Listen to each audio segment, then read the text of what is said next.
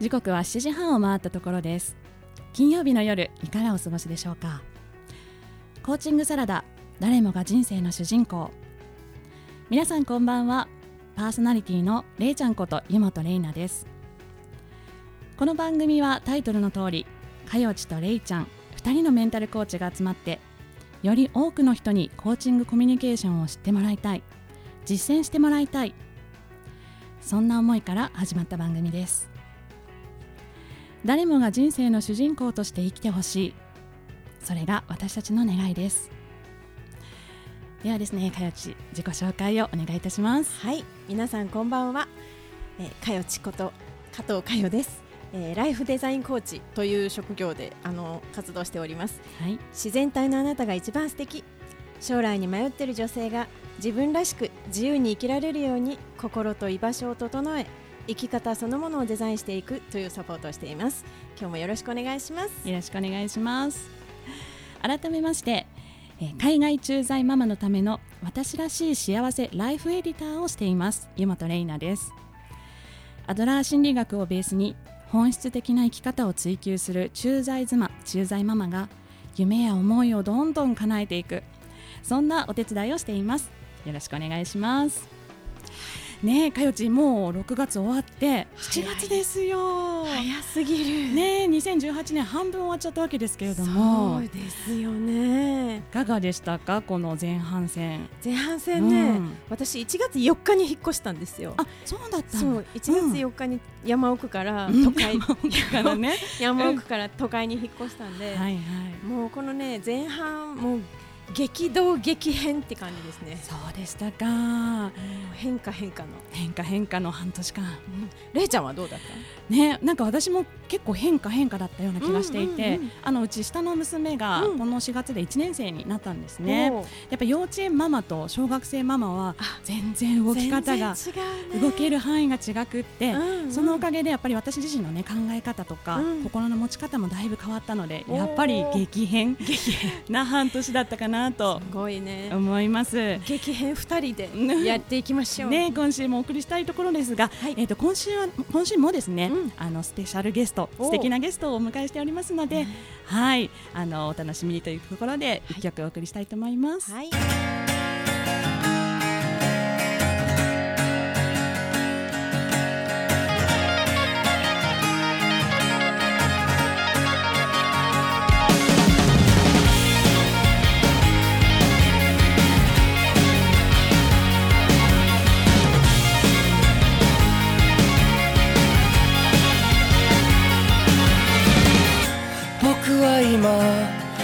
口な空に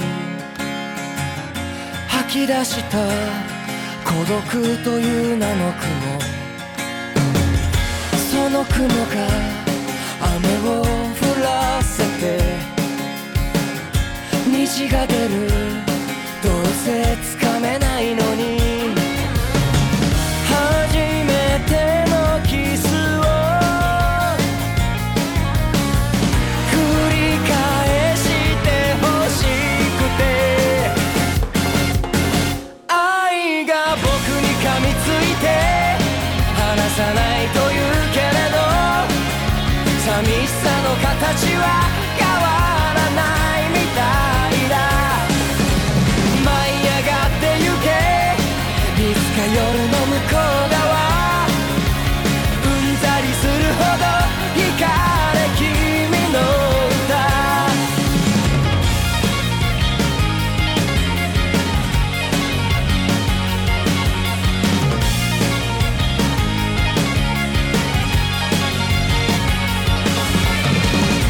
優しさが濁った日々の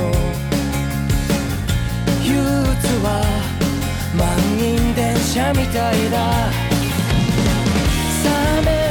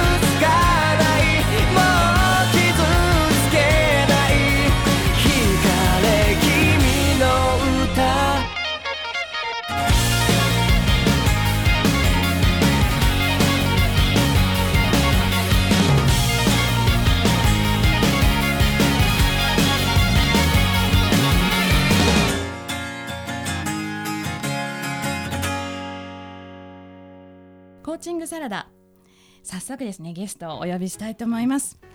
先生のための保健室教師を支えるメンタルコーチ真鍋時子さんです。こんばんは。こんばんは。よろしくお願いします。よろしくお願いします。では早速ですが時子さんに自己紹介をお願いします。はい。えー、と私1年前までうん。約12年間埼玉県の高校とうん。横浜市の主に中学校、まあ、小学校も行ってたんですけど、はい。あの養護教諭って言って、うん。まあ、保健室の先生として働いてました。うん。うん。でその中でコーチングとかアドラー心理学に出会って、うんあこれは教員にこそ学んでほしいみたいなちょっと強い思いを持って、うん。で、まあ、12年間働いてたので、ね、一生続けられる仕事ではあったんですけど、うん。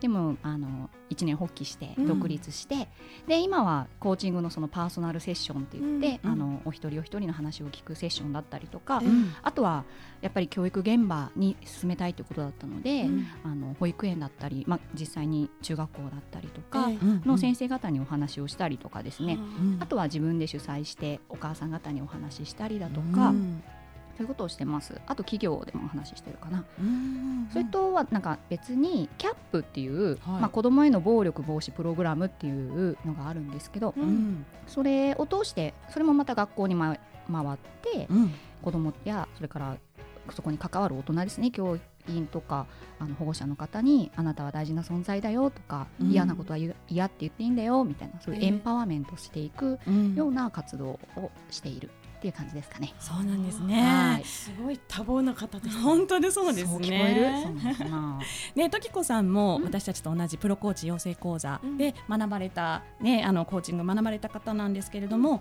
もともとそもそもうん。なんでコーチングに興味を持たれたり学んだりしようかなと思ったんですか、そうですね、うん。あのもう結構言われてますけど、うん。教育の現場って本当に慌ただしいんですよね。うん。でまあね、今、働き方改革ってかなり言われてきましたけど、ん。もうリアルにあの就業前からもう朝練があって7時半とかから。確かにね。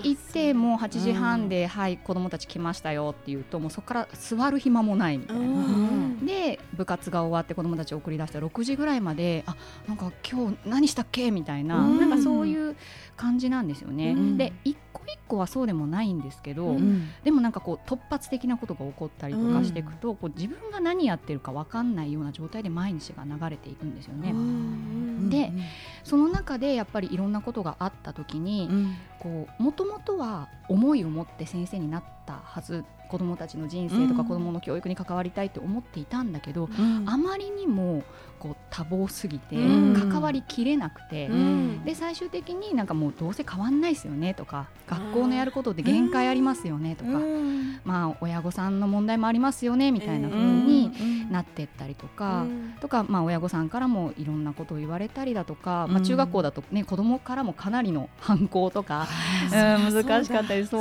本当に、うんかなり気遣ってやったりするとね、うん。やっぱり無力感でいっぱいになってくるんですよね。先生がね。そう、んでも本当はもう教員こそ未来を信じてうん。自分の未来も信じるし、うん。子供の未来も信じてやってってほしいっていう感じなんですよね。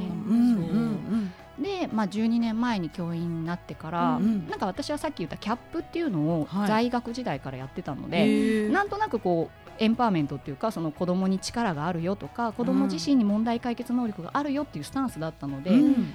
自分自身は割と楽して、うん、あの子供と関われてたなとは思うんだけど、うんうん、だけど保健室で話をして、うん、ああじゃあ自分にもできるって言って戻ったんだけど、うん、またなんかこう教室でくじかれて帰ってくるみたいなことがあったりして、えー、なんか何やってんだろうなっていう、うん、なんかこう自分自身も二次的に無力感にだんだん襲われるようになってそうあそこではやれるつもりだったのにまた先生たちから「だからダメなんだよ」とか「お前この間もこうだっただろう」みたいに言われてあのまた保健室に来ちゃうっていうのを見ていて、もうちょっとなんとかならんもんかと思って、で、まあ、業務の中でもいろんな大きな出来事があったりしたのも相まって、えー、ちょっと一年発起して1年間心理の勉強してみようと思って、うん、やったんですよね、うん、だけど最初はその心理の勉強でもなかなかコーチングに行き着かなくて、うん、あそうだったんだ、うん、で4月から3月まで休み取ってたんだけど、もう最後あの2月にやっとあのちょうどアドラー心理学あの嫌われる勇気が、えー、流行ったっていうか、すごい売れてた時に、まあ、何気なく手に取って読んでみたらなんだこれと思って、うん、こんなあそうそうこれが言いたかったのみたいのがあって、うん、そこに行き着いたんだ。そうそうそう、じゃあスタートは全然違う心理の関係から、ある時にアドラーに行き着いた、そうだね。もう最初はそのフロイトから始まって精神分析、何が悪いっていう原因から、そうそう始まって、でそれでもないって言って行動心理とか、なんかいろいろやってでも結局認知行動療法とか、うん、なんかそういうのに行き着いた時にあ近い近いみたいな感じで、だんだん近づいてわかりますそうそうそう、ね、こっちこっちみたいな感じでやっとアドラー見つけて、えー、であそうこういうことだってなって、うん、これで私がやりたいこと言いたいことが説明できると思って急いで検索して。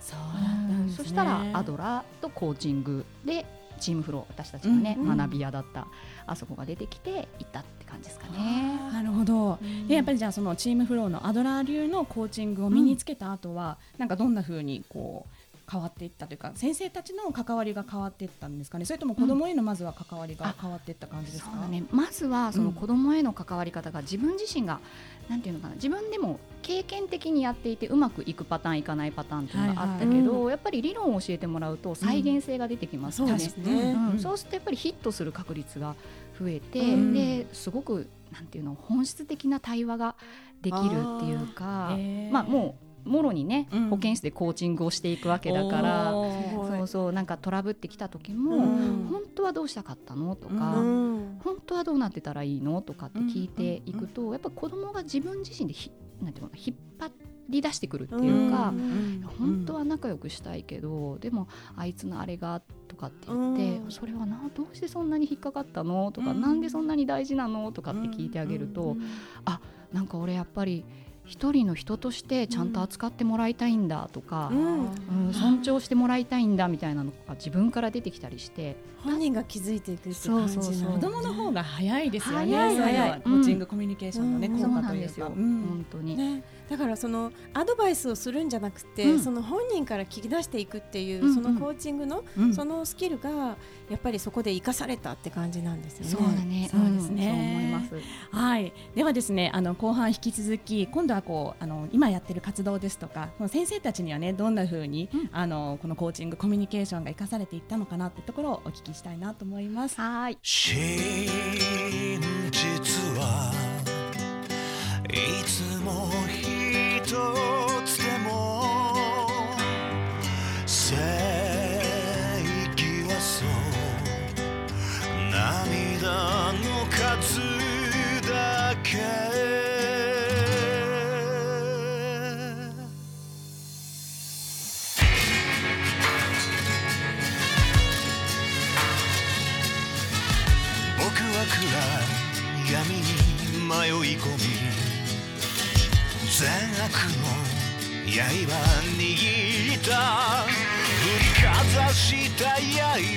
す自分に切りかかってきたんだそう僕には善も悪も間違いもある僕を。騙す僕もいる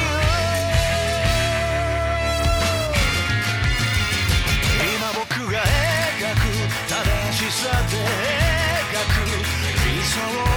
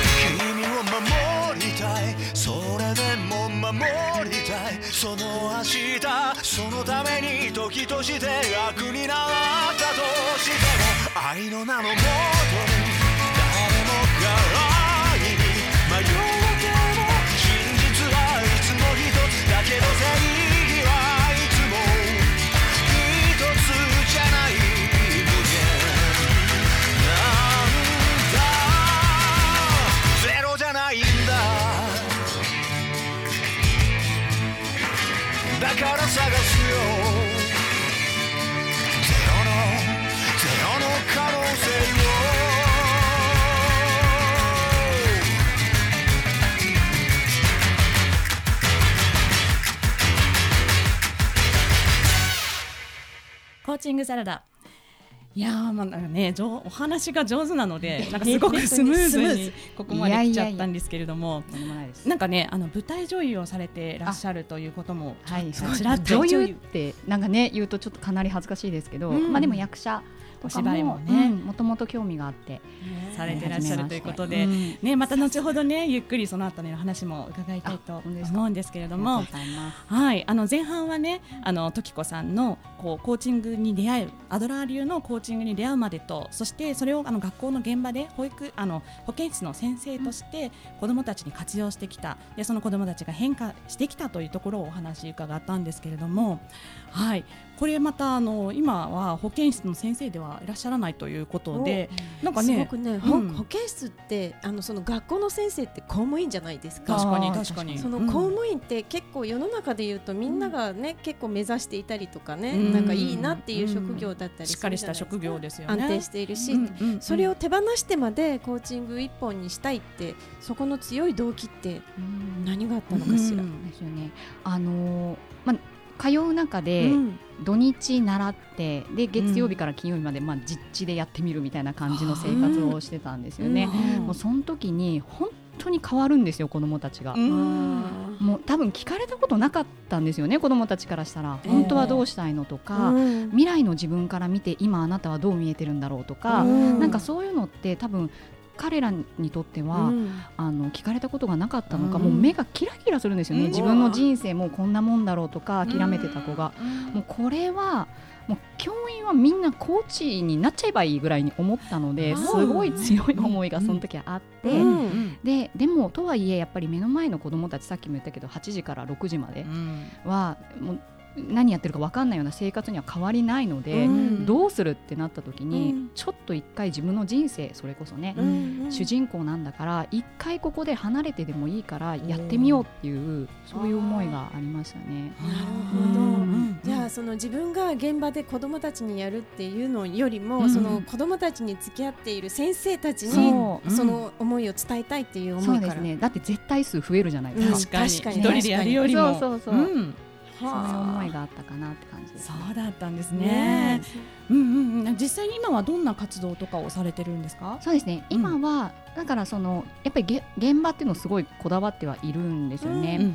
なのであの自治体の方からお声かけいただいたりとか、うん、あの実際に自分の主体 主催してる、うん、あのセミナーに来てくださったお母さんから、うん、ちの幼稚園でもやってほしいとかって言ってくださってで話に行って、でこういうことだって。で今結構その現場でもアドラー心理学とか入ってき始めてるところに感じているので、なのでそこでこうお力になれますってお話しして、でそこでお話しさせてもらったりとか。そうなんですね。まあ、あのよくフェイスブックで、あの拝見すると、すごい四国ね地元に行ってるじゃないですか。香川。そう香川出身なので、そうですね。その香川で今すごい精力的に活動していて、で今後はそのどこで活動したいとかっていうのはあるんですか？あ、そうですよね。今まあ香川もあとはね、来月とかもそうなんですけど、うん、こっちでもちょこちょこやってはいるんですけども、うん、でももう呼ばれたらどこでも行くって感じですね。本当に。呼ばれたらどこでも行く。どこでもすごい強い言葉ですね。赤字が出なければ。みたいな。そんな感じかな、ね、こうラジオ聞いてくださってる教育関係の人もたくさんいると思うんですよ、あ嬉しい、そういう方がその時ちゃんにどうやって探せばいいのかしら、あそうですね。もうブログフェイスブックでもちろんつながっていただいても嬉しいですし、うん、あとブログを書いてるんですよね、うん、結構こうざっくばらんにあの書いているので、うん、もう先生のための保健室でもいいですし、真鍋時子でもいいですし、あのそうやって検索かけてお声かけいただけたらとっても嬉しいです。講演依頼ね講演依頼ですとか、セミナー依頼ですとか、もうそれは東京でも香川でももう本当どこでも、あそうですね、どこでも。関東であの、活動されているっていうことをさっきお聞きしたんだけれども、近々あるんですか？あそうですね。今度、えーと、7月の21日土曜日かな？は横浜市の都筑区で東山田っていうところがあるんですけど、うん、駅で。でその近くのなんか茶子村っていうなんか素敵なスペースがあるんですけどちっちゃい可愛いのがあるんですけど、えー、そこで相手が心を開いてくれるコミュニケーションそれ6回講座なんですけど、うん、第2回目で。でも1回で受けられるようになっているのですごく、はい、おすすめします。あと、うん、7月の29日その次の週ですね、うん、今度午前中になるんだけど、埼玉県の春日部市の春日部の駅の近くのところで、うん、やります。これは 先生向けなんですか？これはね、うん、完全にオープンなので、うん、あのそれこそお母さんとか、うん、あのお父さんとか、休日なので来ていただけたら、子供に関わる関わる。人だったら。そうそうそう、でもやっぱやり方わかるとね、すぐなんかこうこんな変化がありましたみたいな言ってくれて毎回嬉しいなって思ってるんだけど。そうなんですね、うん、なんかあとあの先生のねための保健室をされてらっしゃるということで、でそれってありがとうれいちゃん。そうそうそうあの、やっぱ日曜日の夜って月曜日行くのちょっと憂鬱だなって思う時あるじゃないですか。なので日曜日の8時からズーム夜,、うん、夜の8時からね。そうそう、ズームっていうそのオンラインのね、あのウェブ会議のやつを使って、あの先生のための保健室オンラインっていうのをやってます。うん、これもなんかいつでもメッセージもらえたらそこの URL 伝えるので、うんうん、ちょっと行く前のね月曜日のちょっと憂鬱な気持ちを少しアップするような感じで、うんうん、そうなんですね。これ一回から受けられる感じなんですか？あ、全然。もう本当オープンスペースなので、もうあんまりにも深刻なことっていうのはねパーソナルでやらなければだけども、えー、本当にあの学校の保健室で先生たちが集まって、うん、いやもうあの人のこのケースどうしようみたいななんかそういう感じのうん、場所として考えてます。そうなんですね。もうなんかね学校の先生にとってもなんかほっとできる場をっていうところで、本当に、うんうん、思ってすごく心強いですよね。はい、ありがとうございます。そしましたら、えっ、ー、と最後にですね、リスナーの皆さんに、真鍋さんからメッセージをお願いします。はい、えっ、ー、と、そうですね。芝居しててすごく感じるのは自分が何を感じてるかって結構自分では分かんないんだなっていうところあるんですよね、だから先生たちはもちろん子どものこととか保護者のことすごく考えるんだけどもまず自分のことを大事にしてほしい。自分人の主体性とかね子どもの主体性ってすごく言うんだけど自分が一体何を感じてどんなことを大切にしていきたいかっていうことを自分を大事にしてだからこそ人を大事にできるんだから、あのすごく自分をよしよししてあげてほしいなっていうのを思います。はい、ありがとうございます。えー、本日、えー、今週お越しいただいたのは先生のための保健室教師を支えるメンタルコーチ真鍋時子さんでした。ありがとうございました。ありがとうございました。本日のコーチングサラダいかがでしたか？ね真鍋さん本当にお話が上手で、しかもね保健室の先生。そうね、先生のための保健室ということで。あんなに喋れるんだよね。ねそのねやっぱり芝居やられてるからやっぱそこがすごく強いのかなって。そうですよね、感じて、うん、本当にあの常に常に多分本番っていう感じなんでしょうね。なるほどなるほど、人に伝えるってこと。ね、うん、ことがね、なるほどね、なんか真鍋さんがさっき教えてくださったんですけれども結構こう普通の人でもその演劇のワークショップの単発でやってたりするらしいので、うん、まあ、私たちも参考にね、ね、なんかそういうのを受けてみるのもいいのかもしれないですね。ね私もミュージカル、なんかいつかやってみたいなそうなの？いう密かな夢があったりするのでちょっとね調べてみたいな。ねじゃあちょっと今週のおすすめはそういった演劇のワークショップ単発で調べてみて、まあなんかそういうので良いものがあればぜひぜひ皆さんにもね、ぜひ探してみてください。探してみてください。はい、えー、7月6日のコーチングサラダそろそろお開きにしたいと思います。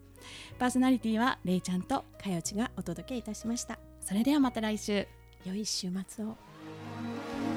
遠く遠く